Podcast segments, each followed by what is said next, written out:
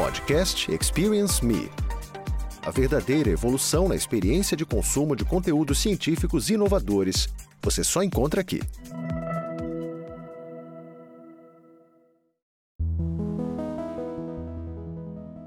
Ouça agora as atualizações científicas dos principais assuntos do APA 2023.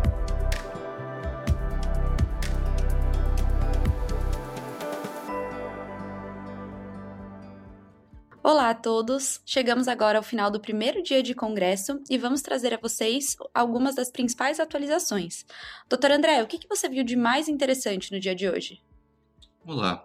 É, hoje nós começamos numa primeira sessão com uma palestra é, chamada Improving the Diagnostic Accuracy of Bipolar Disorder, muito ligada a como melhorar a acurácia diagnóstica, principalmente quando a gente fala em relação ao transtorno borderline de personalidade, né, e essas comorbidades que podem ser muito comuns. O que chamou a atenção nesse início foi a presença de uma médica brasileira da Mayo Clinic, doutora Sabrina Correia da Costa, que fez uma, um comparativo bastante interessante entre a comorbidade border e bipolar, e que pode chegar até 29% né, dessa, entre essa comorbidade, e que também está associada, o, o, o transtorno bipolar né, está associado ao uso de drogas, né, abuso né, de, de substâncias e a muita ansiedade. E que essas comorbidades são mais frequentes do que normalmente a gente imagina, mais com o transtorno bipolar. E também algumas relações em relação ao, ao suicídio, né? Então, é, bipolares podem chegar até 20% de taxa de, de suicidalidade versus uma taxa bem menor do, das pessoas com personalidade borderline. E isso, é, ela também chamou a atenção de uma série de, uma, de é, bases neurobiológicas entre as duas, por exemplo, uma ocitocina que talvez seja um biomarcador para borderlines e que não é para o transtorno bipolar e algumas outras anormalidades de neuroimagem que também podem significar uma forma de mudar e de ter um diagnóstico diferencial, né? principalmente com hiperatividade das amígdalas. É, e basicamente foi isso que a gente viu da doutora Sabrina. É, já a próxima palestrante é, tentou, com umas vinhetas clínicas, trazer o, a dificuldade do, do diagnóstico do transtorno bipolar em crianças, mas que isso, dentro do, do, das amostragens, dentro dos estudos que, que a doutora trouxe, é, é felizmente bem raro, né? Então, umas amostragens de crianças com transtorno bipolar do tipo 1 em comunidade chegam a menos de 1%. Ela, chegou, ela falou de 0,6% de, de prevalência na comunidade do transtorno bipolar em crianças. Né? Mas que, apesar disso, é, existe uma questão de estigma bastante importante que muitas vezes o médico enviesa o seu diagnóstico é, tanto para o sub quanto para o super diagnóstico. Né? O, o, hoje, o, o sobre diagnóstico, se a gente pode chamar assim, está muito é, em voga porque o número de diagnósticos tem aumentado muito. Mas, por outro lado, é, o estigma de você dar um diagnóstico para uma criança bipolar e que vai é, levar isso para o resto da vida é algo que também pode alterar nossa capacidade de diagnosticar. E um fato que chamou bastante atenção é que na infância o comportamento suicida de crianças bipolares chega a 40%, de 25% a 40%, que é algo bastante relevante. Perfeito, doutor André, muito obrigada. Teve mais algum assunto que chamou sua atenção? Teve uma outra sessão que, que inclusive deixou gente para fora, falando sobre a, a irritabilidade e a ansiedade como endofenótipos no transtorno depressivo maior.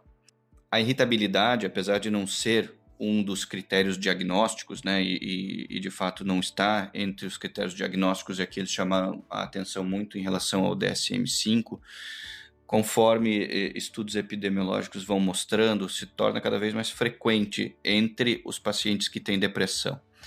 É, mesmo ele não sendo critério diagnóstico, ele está presente em até 50% dos casos de, de depressão e foi mostrado durante a apresentação que a, o, o ter a irritabilidade ou mesmo a ansiedade presentes, ou os dois juntos, num episódio depressivo, altera tanto o curso da, da, do tratamento, o prognóstico, ou mesmo em pacientes que não eram deprimidos, mostrou que a presença de ansiedade e irritabilidade pode ser um preditor de um futuro episódio depressivo. Então, algo que normalmente não se é, leva muito em conta por ser inespecífico, né, que, que a irritabilidade ela está presente em muitas das do, do, dos critérios diagnósticos, né, em outras é, em outros transtornos do DSM, mas não especificamente na, na depressão, ela tem se mostrado bastante útil, né? E, e isso até leva a, a, pensar em novos tipos né, de, de medicamentos, em novos alvos terapêuticos para é, tratamento especificamente destes, digamos, sintomas, né? Que, que não são bem sintomas da, dessa síndrome, mas são sintomas relevantes que estão em conjunto com, com a depressão. E, e muitos destes novos medicamentos que estão sendo é, lançados e, e, que vão aparecer no mercado no futuro, como por exemplo a azura, azuranolona, é, mostram bons resultados em, em, depressão com ansiedade.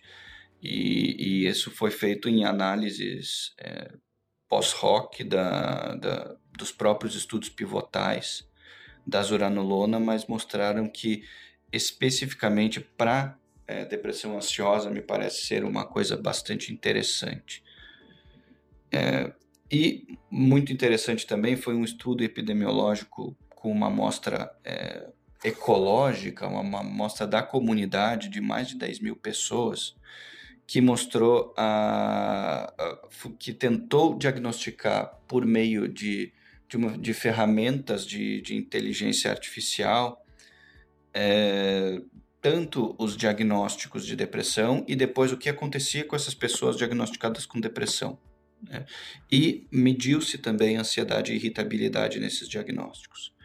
E foi muito interessante o, o, a análise de que a, a irritabilidade e a ansiedade levam a uma dificuldade de tratamento e pioram o prognóstico de melhora dos pacientes que eram diagnosticados com depressão nessa amostra de população geral. Então, talvez algo que a gente precise ficar mais atento no futuro à presença desses sintomas, mesmo eles não sendo critérios diagnósticos de depressão. Legal, tivemos assuntos muito interessantes. Dr. Calil, o que, que, na sua opinião, foram os temas mais relevantes no dia de hoje? Olá, pessoal.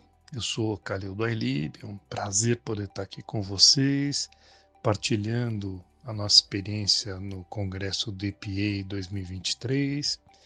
E um grande prazer poder estar aqui com o André e com o patrocínio da Abbott, que está nos propiciando chegar a tanta gente poder trazer algumas atualizações.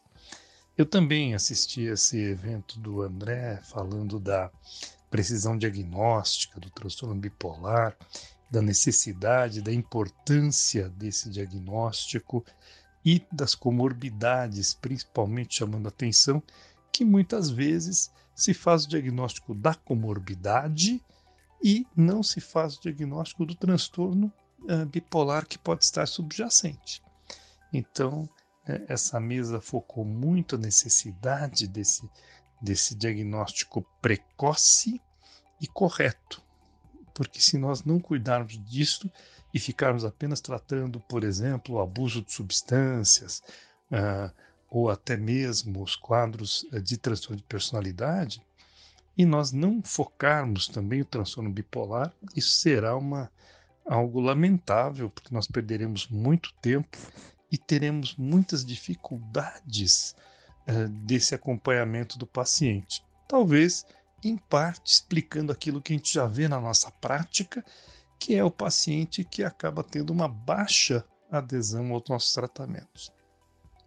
Ao mesmo tempo, esses diagnósticos eles precisam estar mais ajustados. Então se falou também da necessidade de levarmos em consideração outros uh, caminhos que têm ocorrido nesses pacientes. Por exemplo, o TDAH, que muitas vezes tem sido supervalorizado, em detrimento, muitas vezes, de um transtorno bipolar que já poderia ser detectado anos e anos antes das suas manifestações mais evidentes.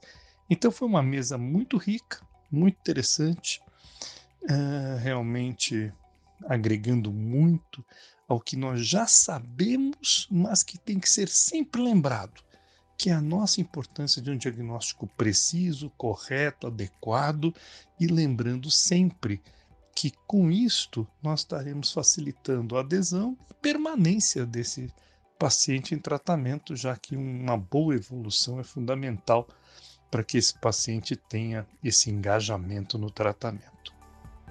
A segunda mesa que eu assisti também foi muito interessante e trouxe a dificuldade de atender os pacientes borderline, principalmente aqueles com características autodestrutivas.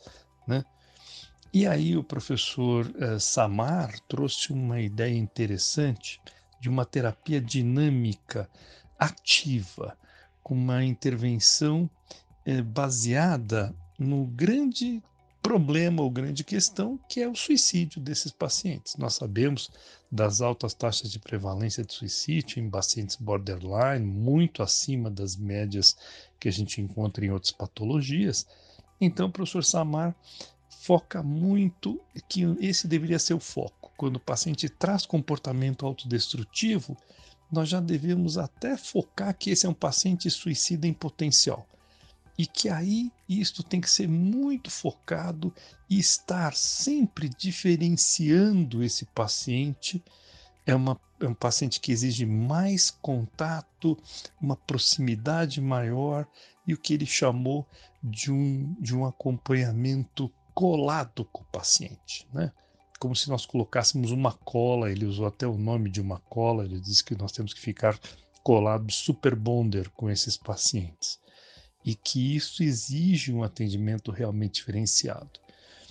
Uh, a segunda questão que ele traz, que é bem importante, foi sobre uh, diferenciarmos as características histriônicas desses pacientes do comportamento borderline propriamente dito, que muitas vezes é muito difícil de diferenciar. Até que ponto seria uma questão linkada com chamar atenção, ter atenção de família, de profissionais, né? Então, é que ele chamou de um comportamento autodestrutivo não letal. E o que seria realmente um comportamento autodestrutivo letal. Então, isso seria é, algo que chamaria muita atenção e nós deveríamos focar nesse paciente com esse comportamento letal.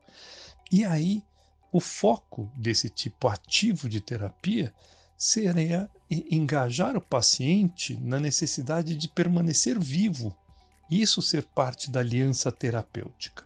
E contar sempre né, com o apoio eh, de uma rede de apoio, seja familiar, seja de amigos, seja de pessoas interessadas. Eh, nos Estados Unidos, ele traz é algo que a gente ainda tem pouco aqui no Brasil, que são os grupos de ajuda. Porque muitas vezes essa pessoa já não consegue ter um contato muito forte com familiares ou mesmo com relacionamentos afetivos, e aí esses grupos de apoio podem ajudar muito. E ele chama atenção da contratransferência em relação a esses pacientes, que geralmente acabam também tentando destruir essa relação terapêutica. Então, sempre é uma relação que exige cuidado, atenção, engajamento e afeto.